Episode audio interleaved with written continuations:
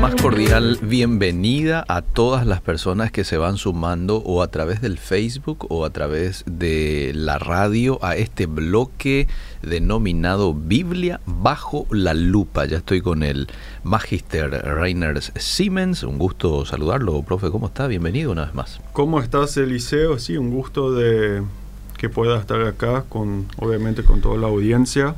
Mm. Hoy vamos a hablar de un tema muy importante. Sí. ¿Acaso Dios es sexista? Sí, ¿acaso es sexista? ¿Acaso O Dios... La Biblia eh, es sexista, sí, la Biblia es ¿verdad? sexista. ¿Dios acaso discrimina a las mujeres? Ajá. Pero antes eh, de que entremos en este tema, obviamente yo también, y como representante ahora del CEMTA, Sí.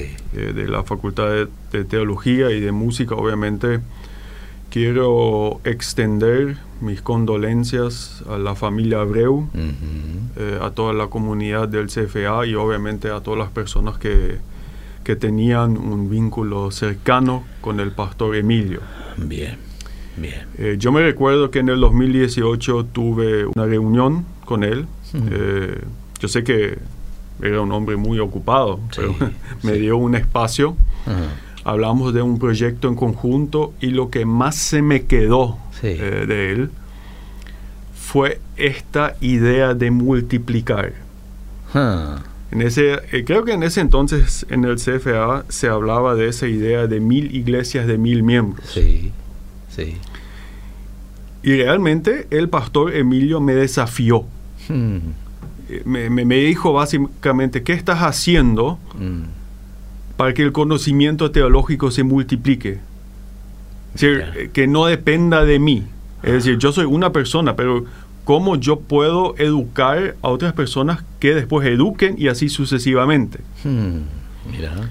Y también como Iglesia Concordia, eh, varias veces nos fuimos al CFA y realmente comenzamos a aprender esa idea de la multiplicación. Ah, Yo creo que como ninguna iglesia en Paraguay, sí.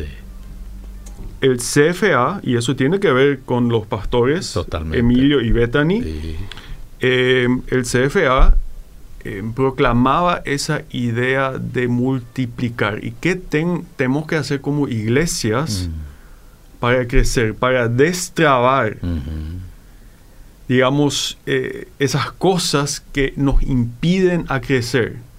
Hmm, Y, solemos preguntar eso en la iglesia. Sí. Es decir, muchas iglesias llegan a 80, 100 miembros. Eso Sí. es lo que el pastor puede atender. Cierto. Sí.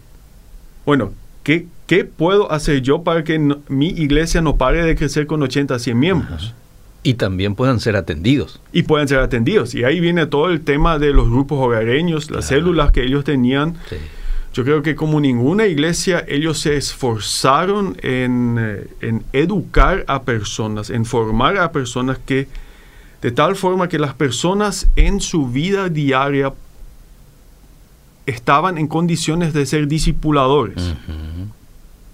Entonces, eh, yo creo que eso es el gran legado Mm. que nos deja eh, el, el pastor Emilio. Y es mi deseo que este final, muy triste, Mm. sea el comienzo de una especie de renacimiento de Emilio Abreu, Amén. pero cientos de Emilio Abreus, es decir, en las que se levanten en las iglesias Ajá. y que esa idea, la que él tuvo, yo, yo me recuerdo que él hablaba mucho del ADN, Sí. Porque el ADN se copia, entonces si vos le pones el ADN a la- de la multiplicación a la gente en la mente, Mm. van a surgir iglesias en todos lados. Cierto. Sí. Y que esta muerte, sí, es triste, Mm. realmente chocante. Mm. Y dicho sea de paso, creo que en las últimas semanas como él fue tratado en los medios me pareció muy injusto. Totalmente. Porque este final sea el nacimiento de cientos de Emilios Mm. que tengan eh, este gen eh, de la multiplicación. Esto es mi deseo, esto es lo, a lo que yo apunto, soy uno de los líderes en la Iglesia Concordia, a lo que, eh, lo que trabajamos, a eso apuntamos en el CEMTA, y es mi deseo que muchas iglesias más apunten a esto, que eso sea el gran legado del pastor Emilio Abreu y obviamente de su familia, de Bethany, de sus hijos, de los otros pastores que están en, en la iglesia del CFA. Qué buen comentario, ¿eh? este, muy, muy oportuno eh, y me uno a su deseo.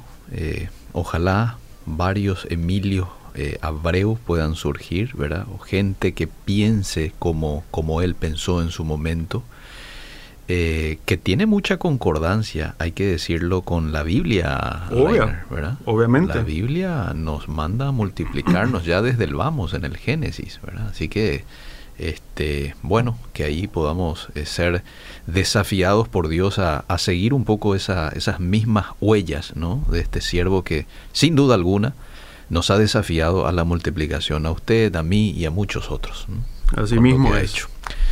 Bueno, vayamos a nuestro tema el día de hoy. ¿Es la Biblia, es Dios sexista? ¿Eh? Probablemente hay algunos textos en donde muchos se agarren y digan, mira, ¿cómo puede estar esto en la Biblia? O me parece que Dios es así, asá. ¿Por qué fue tan duro con las mujeres? eh, que de pronto estaban en su, en su periodo, que tenían que apartarse tanto tiempo y con los varones eh, menos tiempo, ¿verdad? Y cosas como esas. Y justamente esos son los textos, eh, los llamados textos sexistas. Y ya quiero que tengas tu Biblia lista. Vamos, vamos. Levítico, Levíticos 15, Sí. enseguida vamos a leer unos textos. Es la Biblia sexista. Ja, Eh, cuando hablamos de sexismo hoy en día, sí.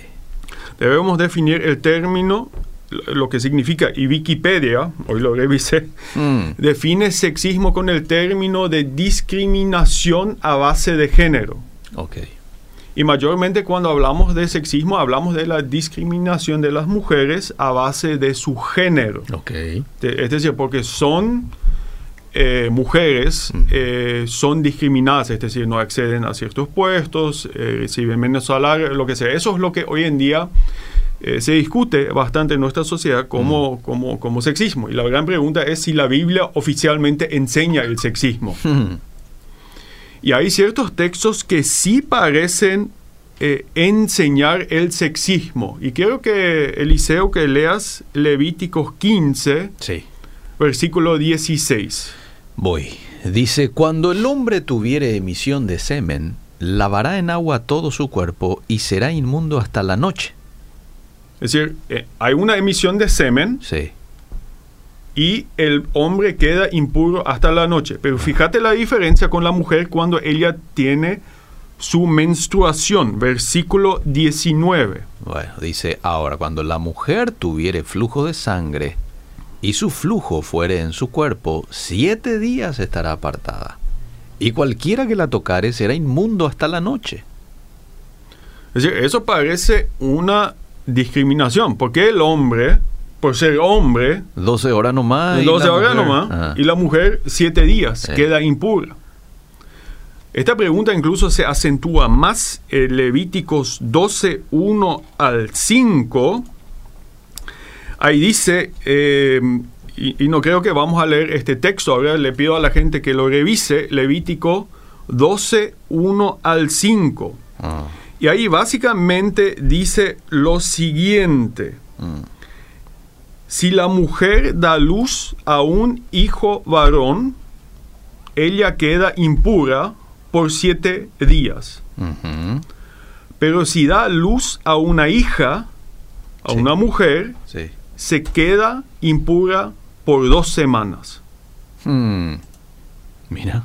Entonces, eso es Levítico 12, 1 al 5. mm, Entonces, obviamente, acá parece haber una discriminación. sí. Y esto no es cualquier costo, cosa, esto es la Torah, Ah. eso es ley de Dios. Ajá, Se parece que Dios avala acá la discriminación de la mujer. ah, Es más, sino, y, y hay- esto solamente algunos de los textos muy polémicos hoy en día.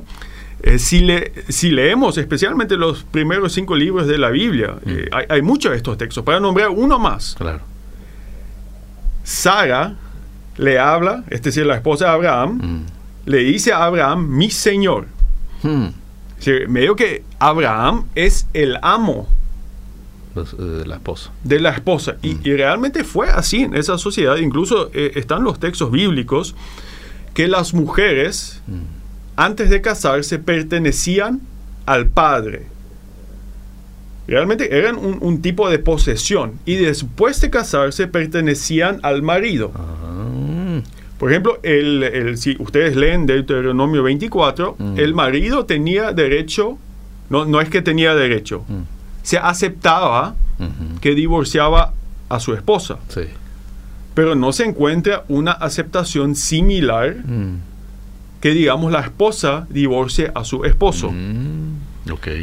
Entonces, y, y esto le cuesta a mucha gente, porque esto es ley de Dios. ¿Cómo Dios eh, puede permitir esto? Mm, Entonces, eh, ahora nos, eh, nos tenemos que poner a pensar, ¿qué, qué, qué está ocurriendo acá? Hmm. Y dicho sea de paso, pido a la gente que, que envíen sus preguntas eh, acá al, al WhatsApp. 0972-201-400. ¿eh? Algo que de pronto no se te quede claro, algún Algo, aporte. entonces vamos Sí. a leerlo, vamos Sí. a tratar de responder después. Bueno, ¿qué está pasando acá? ¿Qué hacemos cuando nos tocan estos textos difíciles? Mm, Hay que ir al contexto. Contexto, contexto, contexto. Eso es lo primero que tenemos que hacer. Y cuando hablo de contexto, hablo de lo, obviamente de lo que viene antes y después. Ajá. Hablo del contexto de toda la Biblia, Ajá. no solamente de ese texto. Claro. Y hablo también del contexto Cultural. cultural. Mm, Y nosotros nos tenemos que dar cuenta que vivimos a miles y miles de años de esos textos. mm, Es decir, estos textos fueron escritos en Levítico, por ejemplo, hace 3.500 años. mm, Y no debemos asumir prematuramente mm. lo que dicen estos textos. Entonces, realmente debemos estudiar y eh, darnos cuenta de la distancia cultural. Entonces, no cabe la menor duda que las sociedades de esa época fueron muy patriarcales.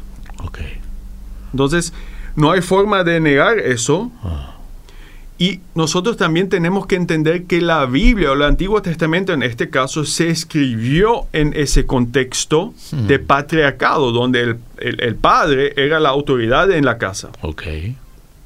Entonces siempre hay que tener en mente eso. No obstante, en esos textos existen dinámicas muy interesantes. Mm, Y ahí vamos al contexto más amplio, porque si nos fijamos en Génesis 1 y 2, mm, vemos que ahí existe una igualdad de género. Sí. Entonces, el principio original fue esa igualdad. Ok. Entonces, lo que pasa acá, y enseguida voy a explicar más eso, lo que pasa acá es que Dios está tratando de apuntar a este ideal de igualdad en el contexto de una sociedad patriarcal. Ok. Quiero que leas Éxodo 20, Sí. el 12.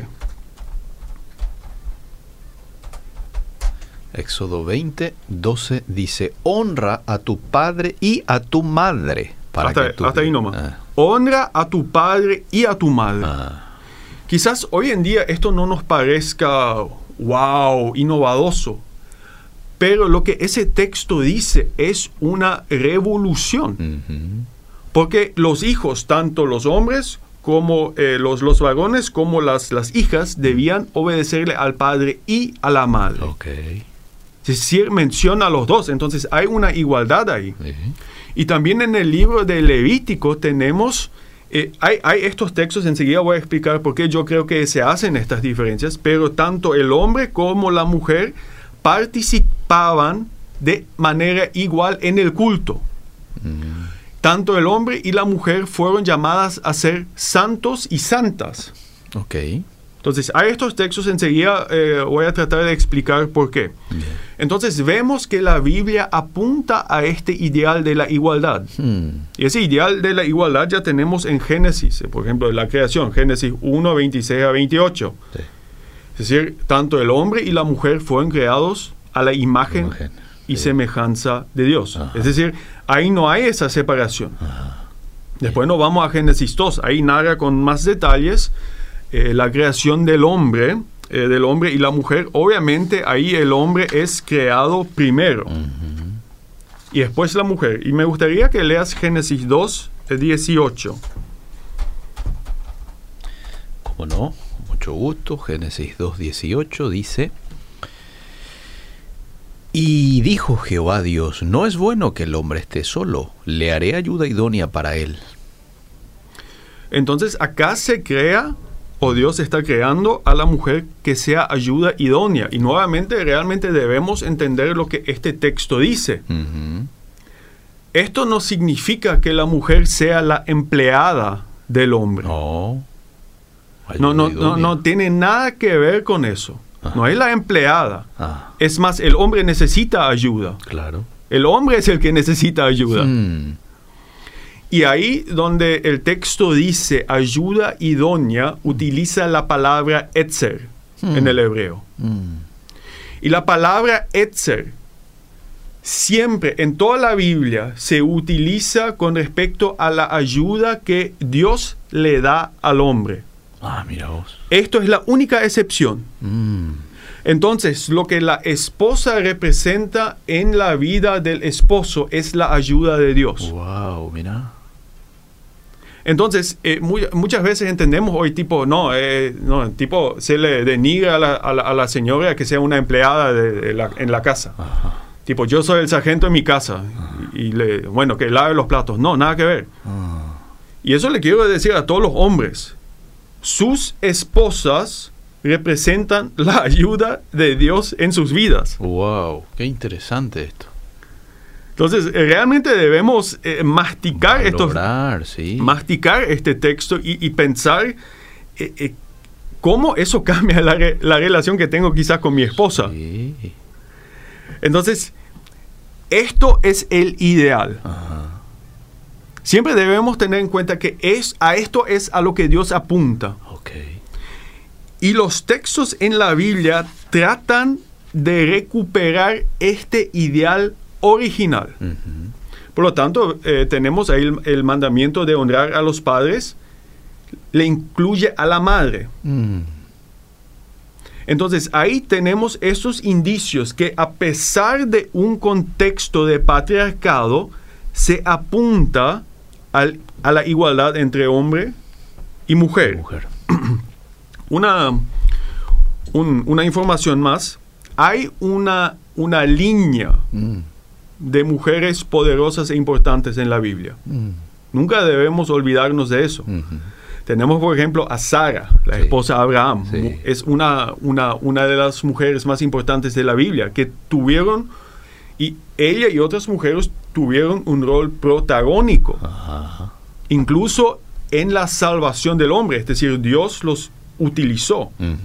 Tenemos a Sara, a Agar, Mm, tenemos a Rebeca, la, esposa de, de Isaac, Raquel, Lea, a Tamar. mm. Esas son mujeres que después son nombradas en el árbol genealógico de Jesús mismo. Incluso en el Antiguo Testamento tenemos las parteras hebreas, es decir, las que se resistieron a la orden del faraón del infanticidio. Son nombradas con nombres, Cifra y Puá. Mm. Fíjense, esas mujeres se opusieron a un gobernante opresor, Mm. a una orden injusta, y salvaron la vida de Moisés, básicamente. Qué valentía, ¿no? Qué, qué valentía. Sí. Y tenemos muchas más. Eh, eh, Miriam, tenemos la jueza Débora, tenemos a Ruth, tenemos a Noemí, Abigail, la esposa de- del rey David. Mm. En el Antiguo Testamento también tenemos la mención de la mujer virtuosa, Proverbios 31. Mm. Tenemos también una de las mujeres más importantes, o Sí. quizás uno de los personajes más importantes en la historia de Israel, a Esther. Mm. que por sus acciones salvó al pueblo. Sí. O sea, ella fue una especie de salvadora del pueblo. Sí. Y si nos vamos al Nuevo Testamento, está María. Claro. La, eh, muchas veces los evangélicos y la gente que me, que me sigue sabe que a mí el tema María me interesa muchísimo. Mm.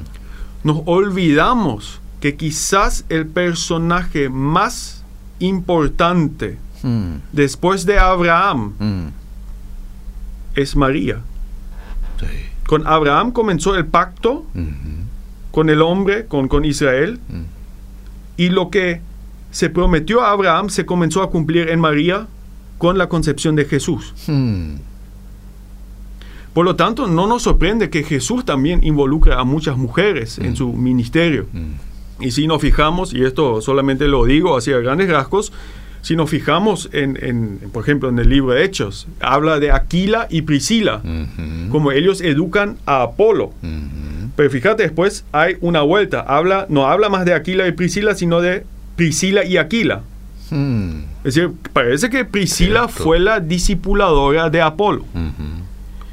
Entonces, hay, hay esa línea, y, y por eso digo, es muy importante, si la- la- las, las ciertas leyes bíblicas reflejan este contexto de patriarcado, Mm.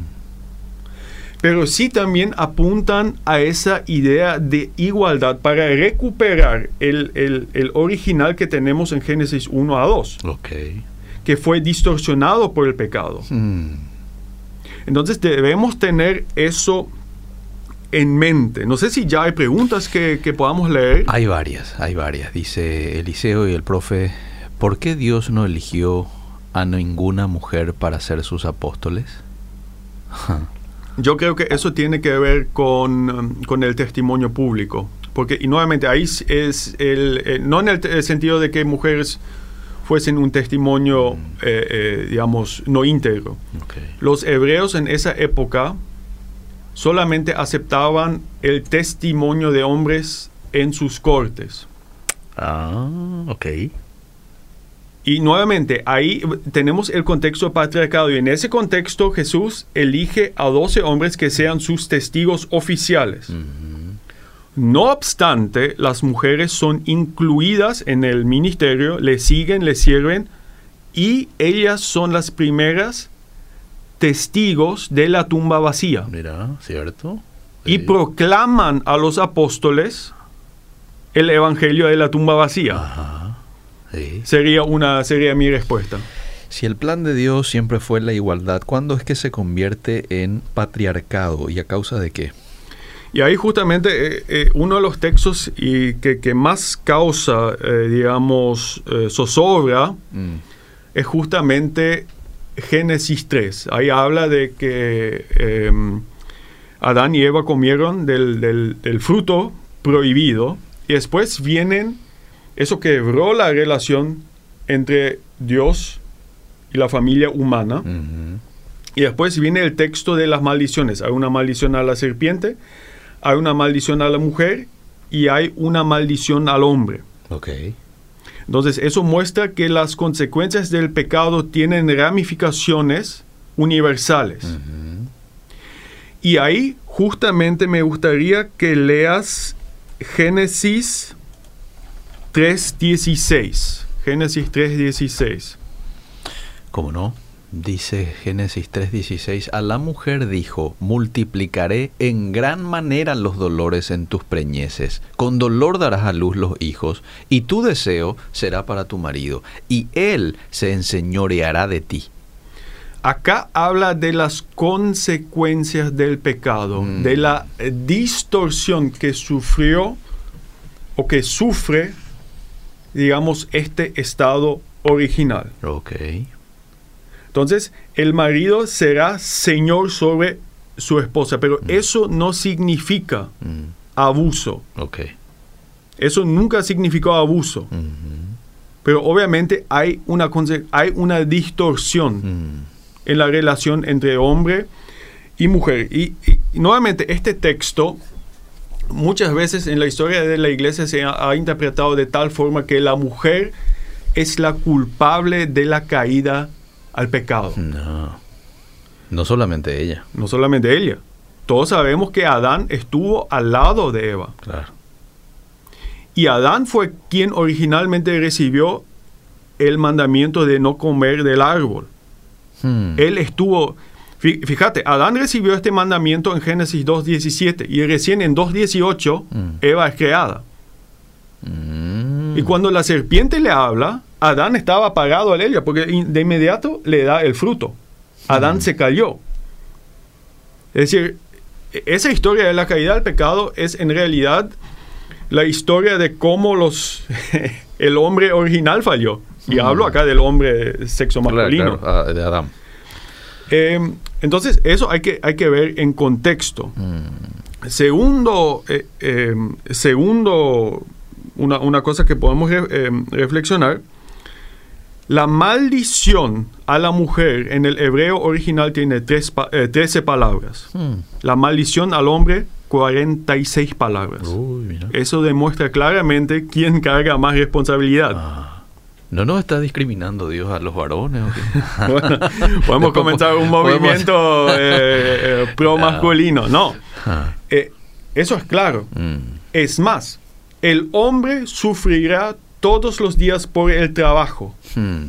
y la mujer sufrirá durante el parto. Es decir, los dolores que Dios le asigna al hombre son mucho más. Hmm. Si, ustedes eh, léanlo en sus Biblias, si simplemente comparan, eh, se, nota claramente que el hombre, es, vamos, vamos a hablar crudamente, Dios le da con, mucho más palo al hombre. Es más, el hombre no recibe ninguna bendición en ese texto, solamente la mujer, porque dice que el descendiente de la mujer vencerá al enemigo. 3.15. Mira por lo que le dice al hombre. Yo sé que la gente conoce, pero seguramente mencionar nomás. Con dolor comerás de ella todos los días de tu vida. ¿Y cuántas veces sufrirá la mujer dolor si, si lees el...? En tus preñeces. Eh, multiplicaré en gran manera los dolores en tus preñeces. Con dolor darás a luz los hijos. Y el hombre dolor todos los días. Todos los días. Y fíjate también en el 3.15 está el, el famoso protoevangelio a ver, el 15 dice, y pondré enemistad entre ti y la mujer, y entre tu simiente y la simiente suya. Esta te herirá en la cabeza y tú la herirás en el calcañar. Es hay una promesa para la mujer, mm. pero en este texto no hay promesa para el hombre. Mm. Inmediato. Bueno, eso creo que nos puede dar eh, cierta idea eh, de lo que se está hablando. Eh, entonces, debemos ver lo que está pasando acá. Eso es el ideal original y, de esta perspectiva debemos ver los textos. Y solamente para volver al texto de Levítico. ¿Por qué ahí se discrimina entre el hombre y la mujer? Y podríamos hablar de muchos textos más, eh, no tenemos tiempo para eso. Especialmente hablamos de la de la menstruación. Ah. Bueno, no sabemos todas las razones por qué eso se decretó. Ah y debemos ser muy cuidadosos de juzgar porque, como lo dije al principio, estamos a 3.500 años. Ah. Puede ser que la mujer quedó impura por siete días mm. Para la protección de su, eh, su, salud. Puede ser, no lo sabemos. Mm. Una de las razones por las que yo creo que eso se establece es porque las religiosidades cananeas eran muy perversas y se centraban, y esto es mi especulación, no dice la Biblia, aclaro bien. Las religiosidades cananeas eran muy perversas y tenían muchas prostituciones. Literalmente había prostitutas en, los templos. Porque eran cultos de fertilidad. Mm. Por eso yo creo que Dios aleja cualquier aspecto de la sexualidad femenina, lo aleja de lo que es... De las prácticas de ese... Eh, sí, de las prácticas lo aleja del servicio en el tabernáculo. Mm. Eso yo creo que también fue una de las razones por las cuales las mujeres no podían ser sacerdotisas en Israel. Hmm. Y creo que esa es la razón por la supuesta discriminación. Mm. Para que los israelitas entiendan. Mm que todo lo que es fertilidad que estaba asociado a las mujeres, esos cultos paganos que en sus, y ellos fueron formados en esa mentalidad, que eso sea parte del culto a Dios en el tabernáculo, porque acá no habla de pecado, habla de impureza. E impureza, ¿quién podía participar en el culto?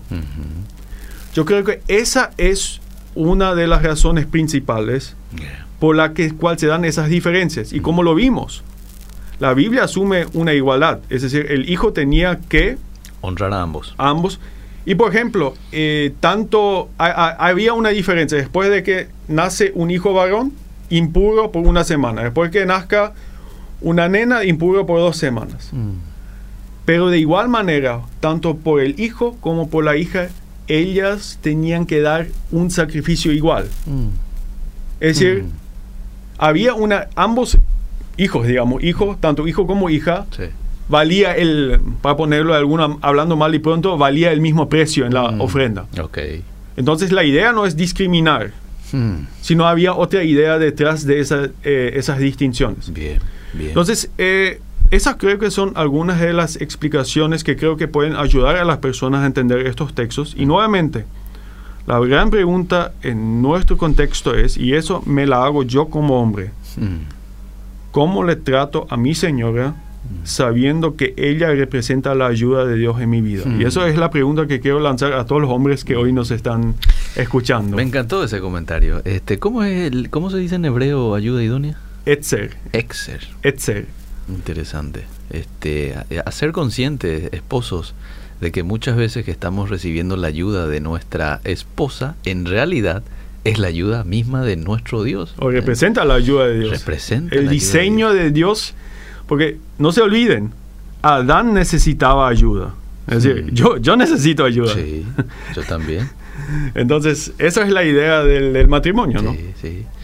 ¿Y cuántas veces nuestras esposas nos han dado una, eh, una sugerencia, ¿no? Y no las hemos hecho eh, en muchas ocasiones y después están los dolores, ¿por qué no te hice caso, verdad?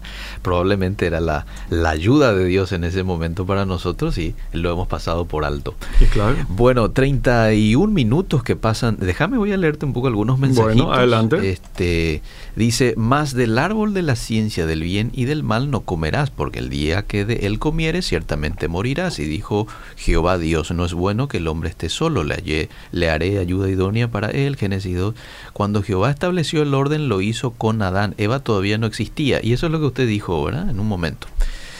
Buen día, pastor. Eh, entonces, hoy en día, una iglesia cristiana bíblica puede tener eh, el rol de la esposa y el esposo es diferente y por qué?